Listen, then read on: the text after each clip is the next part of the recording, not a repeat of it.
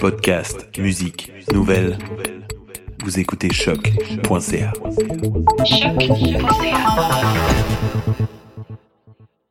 Rechercher. Tâchez de retrouver quelque chose par une action menée avec soin, méthode, persévérance.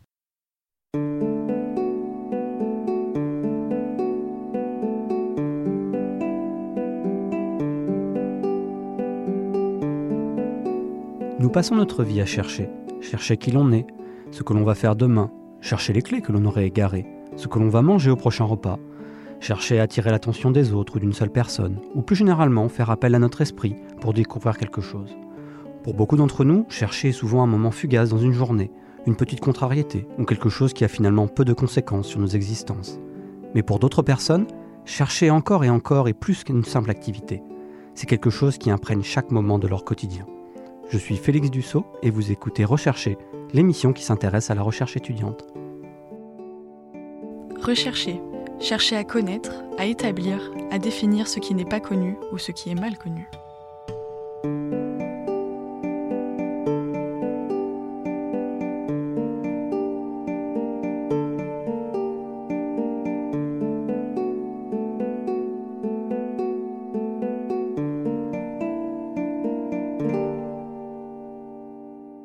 Aujourd'hui, nous accueillons Louis-Philippe Janard, qui est doctorant en droit à l'UCAM, en quatrième année de doctorat, sous la direction d'Emmanuel Bernheim. Bonjour euh, Louis-Philippe. Bonjour. Tu vas bien?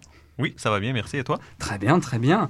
Alors merci d'inaugurer ces émissions, euh, de rechercher, pour présenter un peu ton, ton travail d'étude.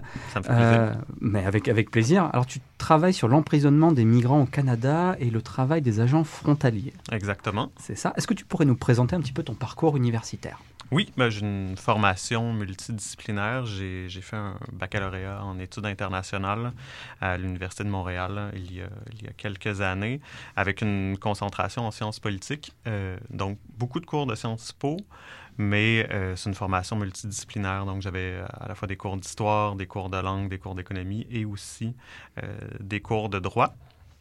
Puis c'est un cours, euh, en fait, un, cours de, sur le droit international, les droits de la personne, euh, qui m'a beaucoup intéressé puis qui m'a incité euh, à poursuivre à la maîtrise en droit. Encore une fois, à l'Université de, Montréal, je me suis concentré sur l'étude d'enjeux migratoires, plus particulièrement bon, des enjeux de droits humains liés aux, migrations. Puis j'ai travaillé sur les politiques de lutte contre la traite d'êtres humains en Amérique du Nord dans le cadre de mon mémoire.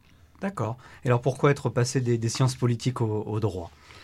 Euh, ben, c'est ça, comme, comme je viens de le mentionner, c'était un, cours vraiment qui me, qui me, un cours en particulier qui m'a incité à, m'inscrire euh, à la maîtrise en droit, à faire le, le, tournant euh, disciplinaire, si on veut, peut-être avec la, la croyance ou l'espoir un peu, un peu naïf quand, quand je pense avec le recul, qu'avec ce genre d'études-là, j'allais pouvoir contribuer bon, à, défendre les droits de groupes défavorisés. Je pense que j'avais un, un, très grand idéal à ce moment-là par rapport au, au droit puis aux possibilités qui étaient offertes là, par le, le droit international.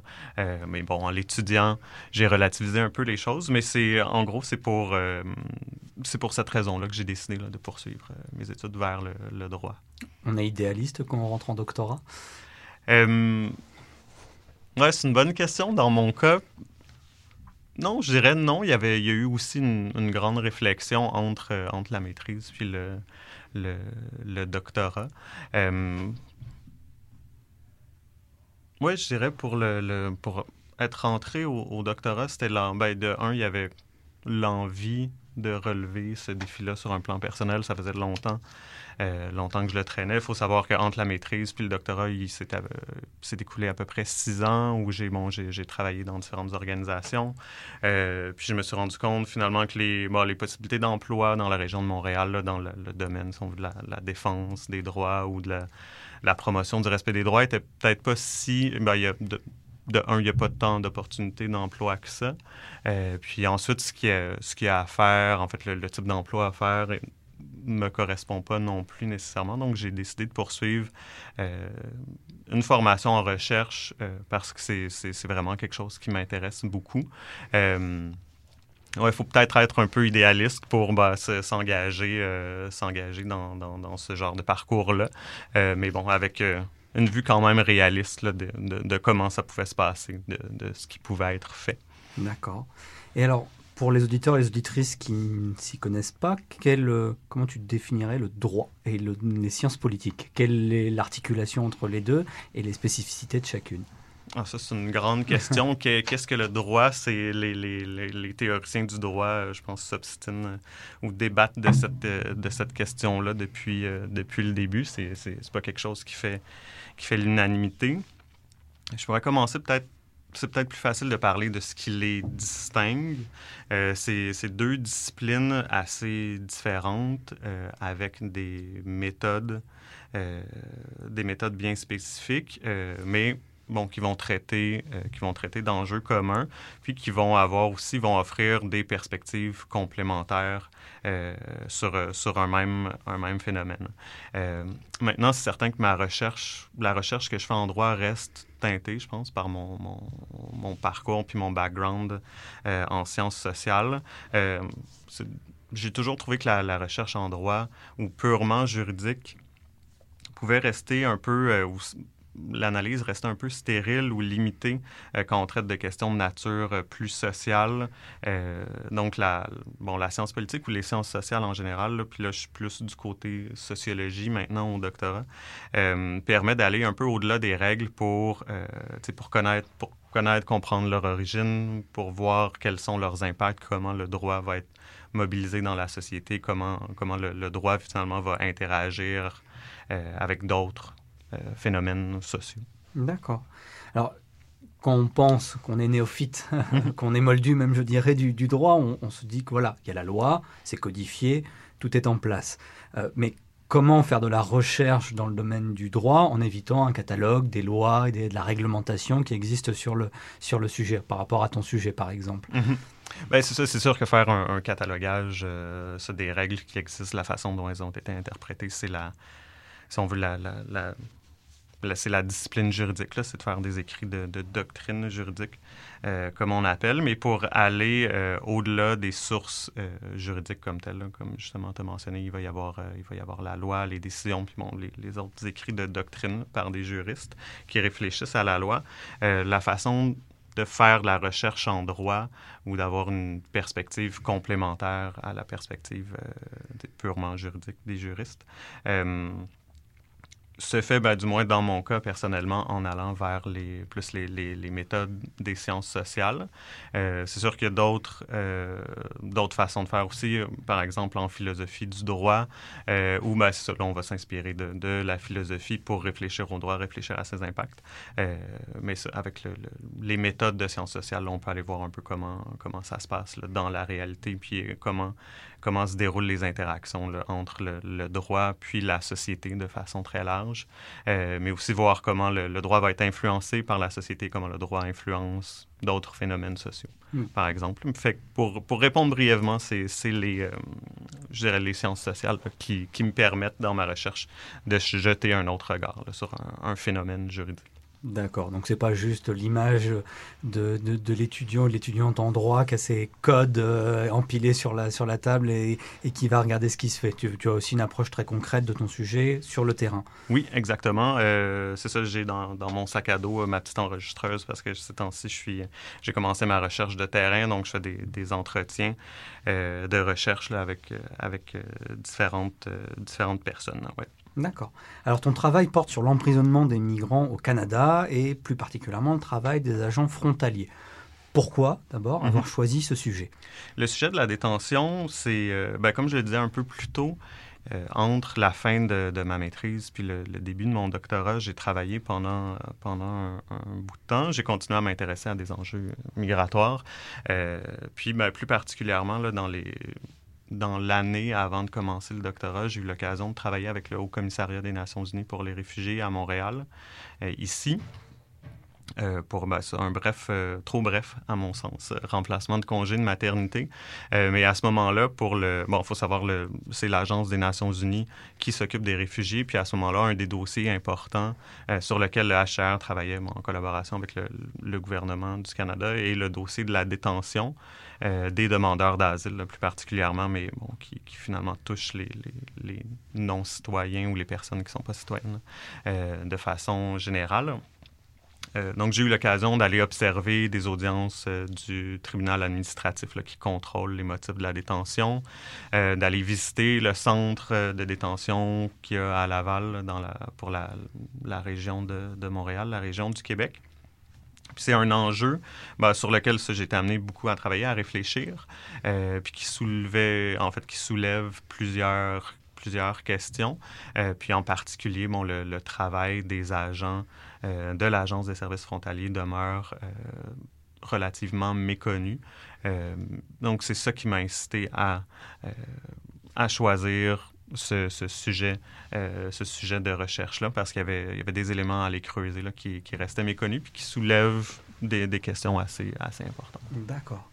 Alors justement, ça, fait sens par rapport à ma prochaine question. Lorsqu'on se lance dans la recherche, trois choses sont primordiales. Mhm. Poser une bonne problématique, c'est la question mhm. euh, qui pose problème par rapport à un sujet donné. L'état de la recherche sur le sujet, ce qui a déjà été fait ou qui n'a pas été fait justement, et émettre mhm. des hypothèses afin d'orienter la recherche dans une direction donnée. Quelle est ta problématique? Qu'est-ce qui a déjà été fait sur le sujet? Et quelles sont tes hypothèses? Mais sur le plan de la problématique, je, en fait, je conçois la, pratique de la détention des non-citoyens comme un, euh, dans le fond, un exemple d'un phénomène que je, conceptualise comme étant le, contrôle, euh, le contrôle des indésirables. Donc, j'approche la détention des non-citoyens comme une, étude de cas comme un cas d'un phénomène plus large de contrôle euh, de groupes qui sont euh, considérés pour différents motifs comme, étant, comme étant indésirables ou si on veut euh, comme un, exemple d'exclusion de, groupes marginalisés. Puis, dans, dans ce phénomène-là, le contrôle ou l'exclusion des groupes se fait souvent ben, par la mise en place de la mise en place puis la mise en œuvre de régimes, de différents régimes juridiques puis dans ces régimes juridiques-là, donc par exemple euh, les, différentes dispositions de la loi sur l'immigration, de la protection des réfugiés, qui euh, ben, prévoient le fonctionnement de la détention, euh, bon, ce type de régime juridique-là se, se, caractérise souvent par deux éléments juridiques. D'abord, plusieurs des dispositions, en fait, des dispositions centrales ces, ces régimes juridiques-là euh, restent souvent assez, ben, ce qu'on, comme on dit là, dans le jargon, indéterminés ou assez flous. Donc, c'est des concepts comme euh, des concepts de danger pour la sécurité publique, euh, comme être satisfait de l'identité de quelqu'un, qui vont être formulés de façon très, très générale puis qui finalement demandent à être interprétés une fois qu'on les applique là, au quotidien par l'agent. C'est sûr qu'il va y avoir euh, une tonne de règles administratives aussi qui vont venir un peu définir ça, euh, mais ça reste des règles qui sont formulées de façon très, très générale, dont le contenu n'est pas, est pas précis. Puis, le deuxième élément qui caractérise, à mon sens, ces, ces régimes juridiques-là, c'est que l'application des mesures comme la détention dépend souvent d'un pouvoir discrétionnaire qui est conféré à l'agent. Donc, l'agent peut euh, décider de, détenir ou non une personne. C'est pas la, loi va pas être euh, va pas indiquer mon l'agent doit détenir la personne dans telle telle situation, mais l'agent peut euh, détenir la personne. C'est ce qu'on va voir aussi dans d'autres phénomènes comme euh, l'imposition de contraventions par euh, des policiers, par exemple, à des, des, personnes en situation d'itinérance ou à des manifestants euh, pour les exclure d'un espace public. Euh, là, encore une fois, ça dépend, ça va dépendre d'un pouvoir discrétionnaire. Tu si, par exemple, on décide d'émettre une contravention pour une personne itinérante qui consomme de l'alcool en public, Ben, c'est un pouvoir discrétionnaire. C'est pas toutes les personnes qui consomment de l'alcool en public. Si on va au parc Laurier prendre un verre de vin rosé avec un petit lunch euh, puis sa famille euh, le dimanche après-midi, je suis pas certain que le policier qui va passer à côté de nous va nous émettre une contravention. Par contre, si on est sur un banc public dans un endroit euh, passant puis qu'on est une personne itinérante donc qui, qui, peut être associée des fois à certains à certains ce qu'on appelle désordre public, etc., etc., ah ben là, cette personne-là va plus facilement, disons, recevoir euh, un, constat d'infraction. c'est le genre de, pouvoir discrétionnaire euh, qui, euh, qui, caractérise ces régimes juridiques-là. Donc, la problématique, si on veut, euh, en fait, la, la, question qui émerge de ça, c'est d'essayer de... Euh, c'est pas tant une question qu'un objectif de recherche qui est de comprendre comment euh, vont s'interpréter ces dispositions juridiques-là, puis comment vont s'exercer les pouvoirs discrétionnaires. Ça me semble important parce que, ben, de un, au, au, Québec puis au Canada, c'est des... Le, travail des fonctionnaires ou par exemple des policiers ou des agents d'immigration qui disposent de ce type de pouvoir-là demeurent relativement méconnus. C'est peu, euh, peu étudié. Puis il y a aussi le fait que souvent, ça va être des, euh, des pouvoirs qui vont être exercés puis qui vont avoir des impacts importants sur les personnes. Si on regarde les, les personnes en situation d'itinérance qui vont accumuler les contraventions, qui ne sont pas capables de les, euh, payer, mais on va pouvoir en faire, euh, en faire les frais par, par après subir d'autres conséquences. Ou, bien, pour revenir au cas de la détention, on parle quand même de privation de la liberté d'une personne. Ce qui fait que n'importe qui qui arrive à la frontière du Canada peut potentiellement se faire emprisonner, si j'ai bien compris. Euh? Non, c'est pas pas n'importe qui. Évidemment, il y, a, certains critères. Euh, il y a euh, ben, les personnes qui vont être détenues. Je dirais qu'il y a peut-être deux, deux façons de le voir. Il y a euh, pour ben, un des motifs de détention qui existe, qui est la détention pour identité, c'est-à-dire quand la personne n'est pas en mesure d'établir son identité à la satisfaction de l'agent, euh, ce qui arrive généralement là, à l'entrée au pays. Euh, la personne, donc, peut pas prouver qui elle est aux yeux de l'agent, donc va être placée en détention jusqu'à temps qu'on puisse statuer sur son identité puis voir si effectivement elle a, elle a accès à un statut particulier. par exemple, bon, pour demander l'asile. C'est une situation qui arrive souvent aux demandeurs d'asile qui, pour une, de multiples raisons, peuvent pas voyager avec leurs documents d'identité à cause des restrictions de visa et tout et tout, vont voyager avec des faux documents. Euh, donc, une fois qu'ils arrivent, ils vont dire, ben, regardez, j'ai un passeport, mais c'est pas le mien. Moi, je veux demander l'asile. Mon identité, c'est, euh, tu sais, je m'appelle euh, hmm. X. Non, je, ne sais pas, je viens de, de, tel pays, mais là, on n'a pas moyen de le vérifier du côté de, euh, des autorités canadiennes.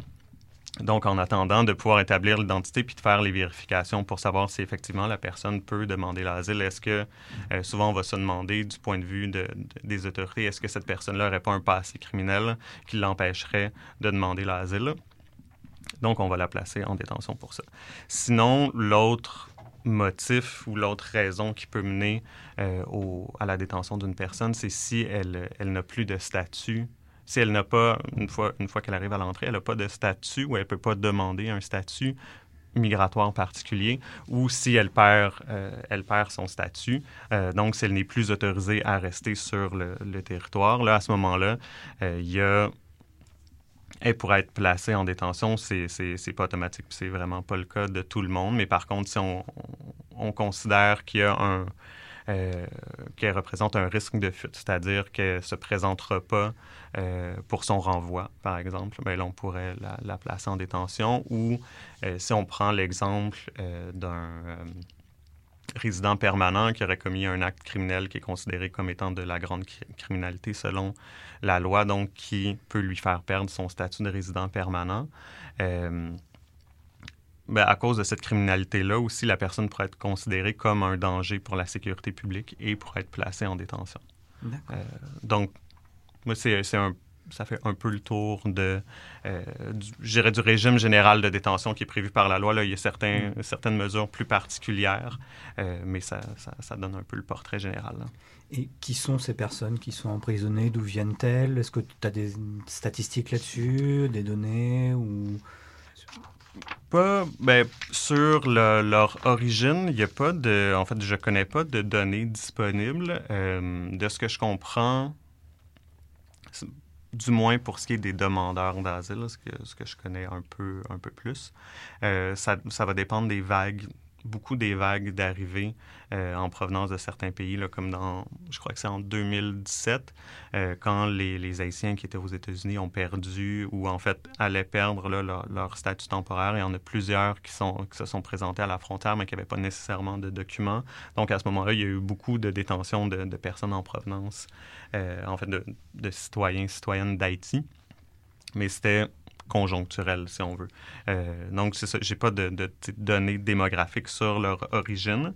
Par contre, je suis allé chercher quelques, quelques données sur, en fait, sur le, nombre de personnes euh, qui sont placées, placées en détention pour l'année, bon, c'est l'année financière, 2017-2018. On parle euh, de 8355 personnes qui ont été placées euh, en détention. La moyenne quotidienne du nombre de personnes détenues était de 333. Euh, ce qui représente, somme toute, quand même un, faible pourcentage des personnes qui, qui entrent, au pays. On parle de 0,0 2-3 Donc, c'est un faible pourcentage parce que plus par année, il peut y avoir, comme euh, en 2017-2018, il y a eu plus de 35 millions d'entrées euh, de ressortissants étrangers. Donc, ça reste un faible pourcentage. Euh, puis bon, c'est ça, il y a finalement, les, toutes ces personnes-là ont passé un total de presque 120 000 jours en détention. pour une durée moyenne de détention de 14,3 jours. Hein. Ah, c'est précis.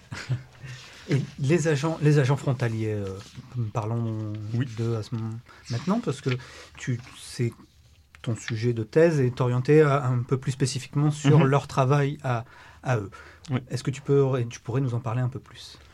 Euh, moi, je dirais d'abord, c'est difficile de caractériser leur, euh, leur travail puisque l'organisation va dépendre d'un grand nombre de, facteurs. Ça dépend c'est dans, dans, quelle région pays. Euh, c'est pas la même réalité à Toronto, à Montréal que dans les provinces atlantiques, euh, par exemple. Euh, ça va dépendre bah, des différents points d'entrée. dans les aéroports, il n'y a pas les mêmes enjeux que dans les, points d'entrée frontaliers. Mais si on reprend un peu le, processus de qui va mener à la détention euh, d'une personne. Euh, on pourrait prendre l'exemple de quelqu'un qui va être détenu pour raison d'identité qui se présenterait à un aéroport. Donc, la personne arrive au point d'entrée, euh, demande le statut de réfugié, mais n'est pas en mesure d'établir son identité. Donc, l'agent d'immigration à l'aéroport va pouvoir décider de détenir la personne. À ce moment-là, il y a tout un tas de documentation à remplir. Euh, les, agents que j'ai rencontrés jusqu'à date m'en parlent quand même abondamment, à quel point la, euh, le travail clérical est assez, assez exigeant. Là. Ça peut prendre de quelques heures jusqu'à une journée euh, pour, en fait, pour finalement compléter un dossier de, détention. Ensuite, la personne va être transportée soit dans un, ce qu'on appelle les centres de surveillance de l'immigration. Ça, par contre, il y en a seulement trois au Canada, un à Montréal, un à Toronto, un euh, en Colombie-Britannique. Euh, donc, sinon, ben, soit la personne est transportée vers ce, centre-là, transférée à ce centre-là, ou encore dans une prison provinciale. Euh, donc, une vraie, si on veut, une vraie prison, même si le centre, de détention reste, à mon sens, une prison, c'est quand même un endroit d'où les, les personnes ne peuvent pas, pas partir. Euh, puis ensuite, il va y avoir le dossier que l'agent au point d'entrée va avoir rempli va être transféré euh, aux personnes qu'on appelle les agents d'audience. Euh, les agents d'audience, eux, leur travail, c'est d'aller devant la commission de l'immigration et du statut de réfugié, qui est le tribunal qui contrôle les motifs de la détention. Donc, qui s'assure qu'il y a des raisons pour, pour maintenir les personnes en détention. le travail de l'agent d'audience, c'est d'aller défendre si on veut, la position de l'Agence des services frontaliers devant le tribunal pour essayer de convaincre le commissaire qui doit statuer euh, qu'il y a effectivement des raisons euh, de, détenir la personne. Si, après le premier contrôle qui se fait dans les... Généralement, c'est 48 heures. Des fois, c'est un peu plus long à cause des, euh, par exemple, des journées de fin de semaine et tout et tout. Là. Des fois, il peut y avoir jusqu'à 72 heures avant qu'il y ait un premier contrôle si le commissaire euh, de la section de l'immigration, de la commission de l'immigration du statut de réfugié, décide de maintenir la personne en détention, là, à ce moment-là, le dossier va être transféré à nouveau à, un agent d'investigation euh, ou en... J'ai seulement leur titre en anglais, là, un Inland Enforcement Officer qui va continuer à faire des recherches pour établir l'identité de la personne. Donc, va aller rencontrer la personne, essayer de lui poser des questions, voir, OK, qu'est-ce que tu pourrais faire pour obtenir des documents. De son côté, va faire des recherches. Des fois, va communiquer avec des, employés de l'Agence euh, des services frontaliers qui sont postés à l'international, qui peuvent des fois aller chercher des renseignements auprès des, des gouvernements pour essayer d'établir l'identité de la personne. Puis là, quand la deuxième audience, après sept jours, se rapproche, le dossier va être à nouveau transféré euh, à un autre, ben, au même agent d'audience ou à un autre agent d'audience pour retourner euh, devant, euh, devant le, tribunal pour qu'on statue à nouveau. puis ensuite, c'est le même processus qui va, qui va recommencer jusqu'à temps que la personne soit libérée ou qu'elle soit ben, éventuellement renvoyée là, si elle n'a pas de, de, statut au pays. D'accord. Et les, les, chiffres après de qui est renvoyé et qui reste au Canada Tu as, tu as des statistiques là-dessus ou... Non, non, ça, j'ai pas de, de, statistiques là-dessus. C'est, je, je, je, crois pas que ça. Je crois pas qu'elle soit disponible. Euh, puis c'est que les personnes vont, peuvent être détenues là, à, différents moments de leur parcours migratoire. Généralement, c'est plutôt vers la, la fin, euh, c'est-à-dire dans les, les, les, derniers moments précédant leur, euh, leur renvoi euh, du pays. Donc, probablement que la plupart des personnes détenues vont finir par être euh, renvoyées, renvoyées chez elles. pour celles qui arrivent, qui, qui, vont être détenues à leur arrivée, hmm, je présume que la plupart, ben, comme souvent c'est je crois, pour des raisons d'identité. Donc, ça concerne beaucoup des demandeurs d'asile. Je crois que la, plupart vont pouvoir finalement avoir accès au processus de détermination du statut de réfugié, donc à être libérés euh, éventuellement. D'accord.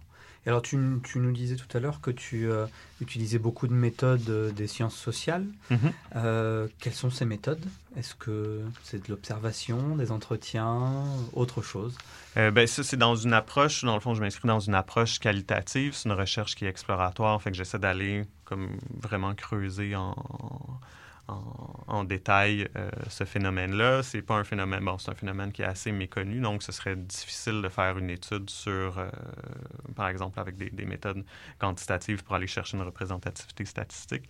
Euh, donc, et pour aller chercher mes données, il y a bien sûr l'analyse de la documentation gouvernementale, euh, l'analyse des lois, évidemment, je suis, je suis juriste, je ne peux pas m'en sauver. Euh, par contre, euh, la, finalement, la, méthode des sciences sociales que j'utilise le plus, c'est les entretiens semi-dirigés, notamment avec les, du personnel de l'Agence des services frontaliers. D'accord. Et qu'est-ce que tu as appris de ces entretiens? Plein, plein de choses intéressantes. Il y a certains éléments, je dirais, auxquels je m'attendais, euh, notamment pour ce qui est des, euh, euh, des justifications à la détention. ça, ça recoupe quand même beaucoup les discours officiels sur assurer la sécurité du pays, prévenir la fraude, assurer bon, c'est ça, ce qu'on appelle l'intégrité des programmes. Donc, c'est vraiment veiller à ce que la loi soit respectée, à ce que le droit de l'immigration euh, soit, soit respecté. En même temps, il faut dire que je suis pas maître de, de mon échantillon, si on veut. C'est finalement c'est l'agence des services frontaliers qui m'a donné, euh, qui a choisi finalement les personnes que je peux rencontrer. Donc ça vient avec toutes sortes de limites. C'est sûr que euh, je crois ce qui me semble être un certain discours qui est assez convenu. Euh, qui est le, discours euh, qui est le discours officiel, mais en même temps une autre limite de ce que je suis en train de vous dire, c'est que je suis au début de mon terrain, j'ai eu le temps de transcrire seulement trois entrevues, euh, donc ce que je raconte c'est un peu mes, impressions là, sur le vif que j'ai noté dans mon journal de recherche, mais ça n'a pas fait encore l'objet d'une analyse systématique. ça me semble important de le mentionner. mais c'est ça, on parle, pour ce qui est des justifications, donc, ça revient en gros à la protection de la société canadienne, la protection des personnes, des infrastructures, la protection des lois. Euh, parfois, on va mentionner l'importance de protéger les, programmes sociaux parce qu'il y, a des demandes abusives qui, viendraient, euh, qui seraient faites par, euh, certaines personnes. puis bon, les menaces qui sont posées, là, souvent, c'est on m'a beaucoup parlé de criminalité, criminalité violente, des gens avec, euh, c'est ça, qui vont avoir un, dossier, un dossier criminel. Euh, on m'a aussi beaucoup parlé de fraude, l'importance de prévenir la fraude, l'utilisation des faux, euh, des faux documents. Donc, ça fait un peu le tour des, des justifications. Pour ce qui est du travail des agents comme tel, pour ce que, ce que je découvre, c'est complètement nouveau. Euh, je pense que c'est quelque chose qui est connu des praticiens, par exemple les, euh, les avocats qui vont euh, représenter les, les, personnes détenues devant la, Commission de l'immigration du statut de réfugié, mais qui reste assez peu connu en recherche. je dirais un des éléments centraux qui est ressorti, c'est le, le, le le rôle, encore une fois, le rôle central que les agents et agents d'audience semblent occuper dans le système, dans la mesure où c'est ces personnes-là qui sont capables, en fait, qui connaissent les attentes du tribunal, qui connaissent qui doit être présent dans un dossier pour que, euh, dans le fond, pour qu'une personne soit détenue. Euh, donc, ils vont être capables de euh, souvent, ben, par exemple, aller offrir la formation aux gens aux différents points d'entrée pour leur dire, OK, quand, quand vous euh, croyez qu'il faut détenir une personne, nous, dans le dossier, ça nous prend tel, tel, tel élément. Euh, vous pouvez poser telle, telle, telle question. Des fois, ils vont recevoir un dossier qui doivent aller défendre devant le tribunal, puis ils vont dire, ils vont appeler la personne qui, en était responsable, puis ils vont dire, OK, j'ai un peu de questions à te poser. Est-ce que tu serais en mesure de me fournir telle ou telle preuve? Euh, puis des fois, vont donner après l'audience, vont rappeler la personne pour dire OK, mais ça, ça, ça, ça a fonctionné, il y a tel élément qui a été plus ou moins apprécié par le tribunal. Euh, donc, c'est le rôle central des agents d'audience, je dirais, comme relais de l'information entre les différents employés de l'agence, ceux qui occupent différentes fonctions, puis le, tribunal comme tel. Donc, sont en mesure de traduire les attentes du tribunal pour le, reste des, des agents. Est-ce qu'il y a des. Tu as pu voir, en l'état mmh. actuel de ton terrain, des abus particuliers ou des choses que tu ignorais complètement et qui, qui t'ont marqué? Euh, hmm, En termes d'abus, non. Euh, bon, évidemment, comme je le disais, je crois avoir un échantillon qui a été euh, soigneusement choisi. Donc, évidemment, ce n'est pas le, type d'élément qui, qui, pourrait ressortir. Ben, un élément qui, euh, ben, je ne peux pas dire que je l'ignorais complètement, mais qui est ressorti comme étant important aussi ou qui semble important dans euh, la prise de décision par les agents, c'est l'interaction avec, euh, avec les personnes détenues, soit bon, avec l'agent au point d'entrée quand il fait son entrevue avec la personne, euh, l'agent d'investigation plus tard quand il va aller interviewer pour essayer d'avoir un peu plus d'informations, ou encore une fois les agents d'audience dans le tribunal quand ils interrogent la personne. Euh, ces interactions-là semblent avoir une importance capitale dans... Euh, capitale, c'est peut-être fort comme mot un peu, mais une grande importance dans, dans les décisions. donc, il y, a cet élément-là que j'ai appris. Sinon, des, d'autres éléments que je... Ben, en fait, je soupçonnais que ça existait, euh, mais que, que je connaissais pas. C'est plus sur le, plan des éléments pratiques qui vont influencer la, la, prise de décision. Euh, bon, par exemple, quelqu'un qui, qui m'a parlé que quand le, le, à son point d'entrée, quand finalement il y a, une trop grande affluence de personnes euh, qui n'ont pas le temps de traiter tous les dossiers, puis comme bon, traiter un dossier de détention, ça prend assez de temps, ça veut dire qu'on va sortir un agent d'immigration du lot pour qu'il aille s'occuper de, ce dossier-là. Euh, ce qu'on m'a dit, c'est que des fois, bon, quelqu'un qui présenterait un risque de fuite, donc on pense qu'il ne se présentera pas, mais un risque de fuite qui est pas si élevé que ça, mais à ce moment-là, on va peut-être décider de le laisser aller. Finalement, on va dire, OK, on va lui imposer des conditions comme il faut que tu, faut que tu reviennes à, tel moment à l'aéroport, mais on, on va décider de ne pas le détenir. Donc, alors que dans un autre moment où il y aurait eu, disponible, il y aurait eu des ressources humaines disponibles, euh, il y aurait eu les ressources disponibles, ben on l'aurait détenu. D'accord. Et alors, tu disais que tu étais un peu moins idéaliste mm. euh, à ta quatrième année de doctorat, mais quelle portée espères-tu que, tes travaux euh, auront?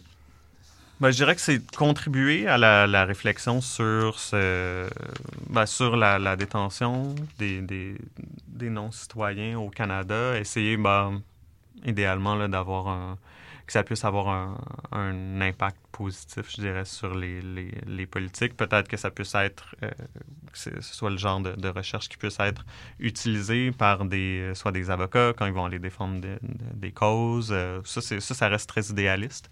Euh, ou par des ONG pour faire des représentations sur pourquoi le, le pourquoi il faudrait modifier dans tel ou tel sens euh, le, régime de, détention. Euh, mais je pense que bah, à la base, c'est espérer pouvoir contribuer au, débat sur la question, à la réflexion euh, sur la question. D'accord. Et qu'est-ce que tu comptes faire après ton doctorat?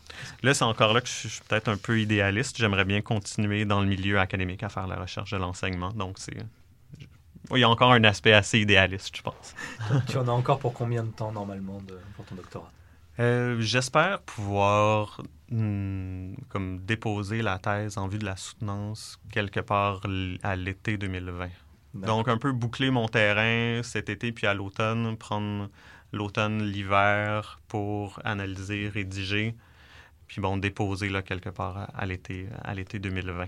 D'accord. Et alors, qu'est-ce que tu évoques, le mot recherché oui, bien ça, la, la, la, la, question que tu m'avais envoyée, c'était chercher, barre oblique, rechercher. Puis mm. j'ai pensé à une réponse qui reprend un peu le même format. Je dirais mise, barre oblique, remise euh, en question. Euh, bon, non seulement ben, remise en question de, de des, conclusions auxquelles on arrive, des, des méthodes qu'on utilise, donc d'être capable de réfléchir à sa façon de, de faire, euh, de faire la, recherche. Euh, espérer, ouais, peut-être chercher des questions plutôt que chercher des réponses. Euh, bon, c'est peut-être un peu, euh, un peu, cliché comme, comme vue, mais je crois que c'est le cas. Puis surtout dans une recherche exploratoire comme la mienne, j'ai l'impression que je vais plutôt être en mesure de poser des bonnes questions à la fin de ma recherche que d'apporter des réponses vraiment, éclairantes. Mais évidemment, remise en question, mais il ne faut pas non plus euh, se confiner dans le doute puis être capable de trouver un, certain équilibre pour, aller, euh, pour aller de l'avant. D'accord. Et enfin, quel conseil donnerais-tu à, un étudiant ou une étudiante qui voudrait se lancer dans la recherche? Euh, Il y a plusieurs conseils. Euh, je dirais évidemment s'informer sur ce que j'ai pas fait quand j'étais à la maîtrise, s'informer sur les, débouchés professionnels. Être je l'ai enchaîné un peu automatiquement. Là. J'ai enchaîné avec la maîtrise un peu automatiquement euh, après le bac sans nécessairement me rendre compte que c'est vraiment une formation en recherche puis qu'il n'allait pas y avoir nécessairement euh, tant d'opportunités d'emploi, tant d'occasions d'emploi en recherche que ça. Donc, puis surtout, ben, pour ce qui est du doctorat, quand même, être conscient qu'il y a relativement peu d'ouverture. C'est un, milieu où la concurrence est très forte, où les exigences sont assez euh, élevées. Donc, puis c'est être certain qu'on veut s'engager dans une démarche aussi longue. Euh, sinon, un autre conseil qui m'apparaît assez capital, c'est le choix de la direction de recherche.